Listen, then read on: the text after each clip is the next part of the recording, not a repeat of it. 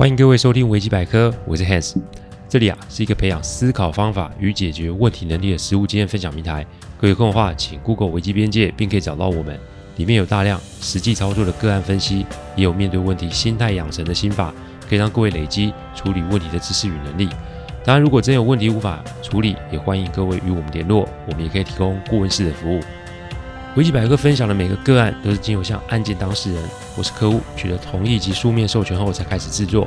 我们的每一个个案都先用文字档打好进行录制，录完后会先交由案件当事人及客户听过，待他们觉得没有问题，再交由后制并上架。这是我们音频制作的程序。希望各位啊，可以在分享维基百科之余，也可以向身边的人说明制作过程，好让他们可以安心。这个礼拜我会有一个新的服务模式上线，那就是以往我们的危机处理实体读书会已经转变成危机处理的线上读书会。实体与线上其实是两个完全不同的世界，但这个这个过程中呢，也让我看到很多的可能性。今年啊，会是危机边界品牌再度前进的一年，意思是线上读书会只是个开始，我们会在之后推出其他新的服务模式，不会别的，只是想让危机处理的概念分享给更多人知道。第一场啊，会于二零二零年八月二十七日开办，现在已经在粉丝业绩网站开放报名链接，所以你想看我长得是什么样子的，看官听众们，这就是你们的机会了、不过这是纯属玩笑，请别介意哦。而这堂课的呈现呢，不是我一个人的功劳，而是有前辈以及不计时间陪我做封闭测试的朋友们。我知道啊，这个桥段很八股，但是我还是要念念。这些朋友的名字，以资感谢哦。以下是他们的名字哦。没有你们啊，我不会走到这个地方。正所谓教学相长，我满满的感谢。以下是感谢名单哦：Sherry、玛丽、Jessica、Joanne、Becky、Miranda、Isis、Emma、Sophia、静瑶、长阳老师、猫老师、青雨老师、越狱南渊、小克、甲方、小薇医师、杨医师、小明。抱歉，因为还有太多人哦。反正啊，这个人情啊，我记下了。各位将来有什么需要我的地方，请不要客气。话不多说，我们开始今天的主题哦。很多人啊都会以为自己人靠得近，这里所谓的自己人是指有血缘关系或是远房亲戚。这种观念在长辈之间很常见，所以啊，我在做什么，其实家里人啊都不是很清楚，甚至是我家的太座大人也不是完全清楚。在我看来，这不是冷漠，这个其实是一种风险控管的机制。我常提醒大家，人性不会因为关系的远近而会有比利时的美好。要知道，人世间啊，不外乎钱、权、情三件事情。所以，如果问题的发生又夹杂的关系在里面的话，事情一定会复杂许多。今天要来讲讲我客户小江的故事。小江啊，是一个软体开发商。早年年轻的时候啊，跟到一波赚了一笔钱。他啊，不是一个贪心及奢侈的人，所以钱啊都没有乱花。反正就是定期定额做投资，十年后啊，身家其实也算是不错了哦。那个时候他有一个论及婚嫁的女友，小两口啊打算婚后自己买地盖房子，于是啊在南部的一个地方选了一块地。但是啊这个消息啊被小江的母亲知道后，整件事情就开始有了戏剧化的发展。通常我会说戏剧化就是事情恶化的意思哦。其实啊长辈的心思不难猜，一啊是想为自己的儿子省钱。二也想是借此机会帮自己以及家族里面的家人，所以在开始筹备盖房子的时候，小江的母亲就千方百计的想要插手。小江啊是一个单亲家庭出生的孩子，早年母亲啊含辛茹苦的把他与三个弟妹拉拉长大，所以在小江心中，母亲的话大过天，因此他对于母亲的牵线也没有什么意见，所以找了一个远房的亲戚表哥先来做评估。这个表哥自称是建筑师，但一看他的名片。天啊，他只是建筑师事务所的一名职员罢了。反正重点他不是建筑师哦。这不是建筑师的亲戚表哥，又居中介绍的不是很专业的室内设计师。然后这个不太专业的室内设计师，又恰好是母亲的另外一个远房亲戚的小孩。好啦，这一来一往，无疑是为小江增加了许多变数。反正重点是啊，拖了一年多，草图改了改，预算一直追加，直到小江来找我的时候。我去现场看，连一块砖都没有啊。不过杂草倒是蛮多的哦。那因为房子的工程延误，所以婚事也被无限期的搁置。小江多次的与这两位亲戚沟通都没有什么结果，要命的是啊，这两位两光亲戚还上演斗争的戏码，搞得小江母亲也骑虎难下，甚至啊，让孝顺的小江与母亲起了冲突哦。这事态的发展其实已经大大超过了小江的预期控制了。这小江啊，正好是我一位老客户公司的软体供应商。那客户在得知小江的困扰后啊，请他来找我。我听完他的问题后，知道他现在已经是进退维谷、左右为难了，连未婚妻都因为这个事跟他冷战了一个月啊，他不知道怎么办，所以请我帮帮想想办法。以下是我建议及协助处理的几个步骤。什么？搞工程我们也可以哦。再提醒大家一次，我们处理的案例其实有很多种类型。这一年多来啊。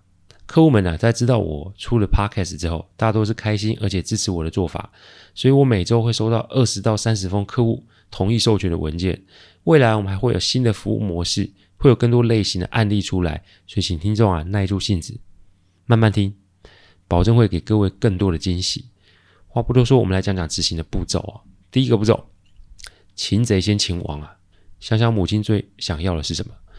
我问小江啊，你妈妈最想要的是什么？小江想不出来，我就说，其实啊，伯母最想要的就是看你成家立业。只是啊，长辈嘛，都是好面子的。现在的伯母啊，是骑虎难下，她既没有办法跟亲戚们争辩，也不愿意跟未来的媳妇低头，所以她只能跟你这个儿子做沟通，甚至是逼迫你接受现在一切不合理的状况。你认为母亲是好面子，但在我看来，其实啊，伯母早就已经被绑住了。所以，想要解决这个问题，一定要从伯母下手。我常讲“利害关系”这四个字，人的行为一定跟动机有关。世上的所有问题都不离不开金钱、权力、感情。所以，只要找到破口切入，不但可以理解对方的动机，甚至是可以预测对方未来的行为。所以，对于伯母来说，小江成家立业重要，还是伯母自身的面子重要呢？小江想想说：“当然是我的成家立业。”妈妈会比较在意吧，所以呢，我就跟他建议用一招，那就是生小孩。各位不要误会哦，我不是要小江先上车后补票，处理事情不能用强渡关山这一招哦。我也没有要他跟未婚妻串联来欺骗自己的母亲，我只是要他去跟母亲撒娇及求助。要知道，一位母亲可以一个人把四个孩子带大，她的母性一定是非常坚强的，他与孩子的连接也是强大的，所以只要。小江改变互动方式，那母亲一定会站在他的立场。听众一定会问：小江怎么说？这个说法很简单，就是妈，我真希望啊，你可以在新盖好的房子里面，给您的孙子女洗澡，给您的孙子女念故事书，陪您的孙子女一起玩，陪您的孙子女一起睡觉。只讲这些，而且点到为止哦。我叫啊小江啊，在我前面传讯息给母亲。隔天啊，再回去探望母亲。孙子兵法说的“攻城为下”指的是正面冲突，但另一位这一招啊，“攻心为上”就是从侧面出击，针对对方的软肋出手。这一招有用吗？只见小江啊，在我前面发出简讯后啊，不到五分钟，伯母就回电了，问他要吃什么啊？他先准备好，明天等他回来。各位觉得有没有用呢？第二个步骤，被动变主动，找熟识的工班先来做评估。正所谓啊，打铁要趁热，顺藤要摸瓜。既然已经跟母亲的结有打开的迹象，那么接下来就是要处理这两个只想要钱不想做事的亲戚哦。这两个亲戚之所以可以横着走，原因没有别的，就是仗着与小江母亲有亲戚关系，才敢在那边作乱。所以我们现在要做的不是无谓的对立冲突，我们要做的是有效的比较差异。我找了认识的工班前辈，我讲的是工班哦，而不是什么。建筑师与设计师，我讲的是在现场直接施作与装潢的一线人员。要知道，工地的现场是工班师施工及施作，所以如果工班也被这两个亲戚把持的话，房子施作不佳，那怕将来是会出大事的。再者，如果有冲突，也怕招致他们报复而偷工减料。所以，先让熟识工班来评估。讲白一点啦，难道公班没有认识的建筑师跟设计师吗？所以，小江啊，隔天回去之后。我便着手立马联络这些前辈们，他们啊也立即动身前往现场做评估。两周后，施工的相关计划都出来了，重点是初步的报价低了将近三成五啊！而且公班也介绍了熟识的建筑师与设计师，请问这一比较，你还有什么好争论的？常言道，杀头的生意有人做啊，赔钱的生意没人做啊。这句话适用于任何的领域及任何的关系里面。所以接下来的步骤就是让伯母出手，主动从这个碍于亲戚关系的局里面解脱。第三个步骤，见缝要插针，用相同的方法做相同的制约。也许会有听众觉得见缝插针会有不好的感觉。我提醒各位哦，在人世间行走，心存善念是好的，但这个善不是相愿的，为善即可。要知道，如果我们的善会助长他人的恶，那我们的这个善呢、你还不如不要做。所以，面对恶性的人与事，我们都要学会应对的方式。世上所有的方式都有善与恶的面向，我们都该学。而且针对不同的情境，做出不同的选择与执行，这才是处理问题及行走世间的既有认知。所以要怎么让伯母脱身呢？不骂人，不抱怨，不责备，但我就拿出报价单给这两位亲戚的长辈们瞧瞧。意思是，哎，不是我不给他们做哦，只是价格差太多啊。我家小江也不是多有钱，所以不好意思，我真的没有办法让这两位晚辈哦乘坐哦。伯母的初级啊，一啊是让亲戚们啊。没有话说，因为差了将近三成五，诶，试算一下差多少钱啊？你是笨蛋，你都会知道找谁做吧？二是让这两位仗着亲戚关系面子而狮子大开口的家伙受到家中长辈的责难。要知道，长辈们一定会护短为自己人说话，但事实数字摆在眼前，长辈也一定会觉得面上无光。用相同的方式给予对方教训兼教育，既不伤彼此的和气。也不伤自己的荷包，更不让对方有话可说。这里面的见缝插针可以说是一举数得。将来会有更多案例来跟各位各位分享哦。第四个步骤，做人留一线，从总包工程变成外包工程，搞定母亲，搞定团队，搞定亲戚，接下来就是收尾了。正所谓做人留一线，日后好相见。我还是建议小江把这个工程里面部分呃的工程。让两位亲戚啊可以来承接。我的目的啊是废了他们指挥调度的权利。我的目的从来都不是要断了他们的财路，所以只要他们愿意，部分的工程在既有团队监督下、要求下进行，那也是可以的。当然，价格一定要符合小江的利益才行。以往那种腐烂的报价、天文数字是不可能也不可以再出现的。但为了亲情的延续，这一点面子啊还是要做给母亲。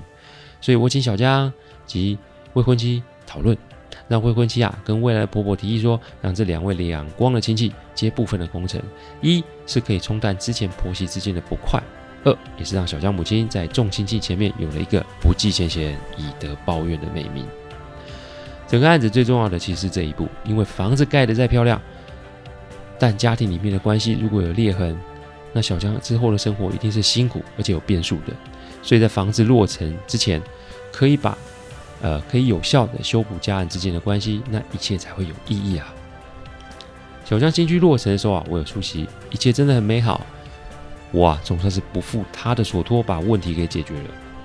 我们有的时候啊，难免会陷入亲戚关系里面的角力里面，权力、面子、私心的交叉之下，会让事情很难解决。用这个案子提醒各位，在面对类似亲情纠结的议题时，要记得以下的几个提醒。第一个提醒。找出他们想要的是什么。第二个提醒，找外部资源来做比较。第三个提醒，以德报怨来见缝插针。第四个提醒，部分让步以修补关系。感谢各位聆听，听完之后如果有任何意见及问题，请上网站危机边界留言。我们每周一中午会有一个新的主题分享，各有新的，各位有任何想听的主题，也都可以让我们知道。另外，欢迎今天晚上十点加入 Clubhouse 深夜危机现场，开放现场提问与讨论哦。再次感谢大家，我们下周再见，拜拜。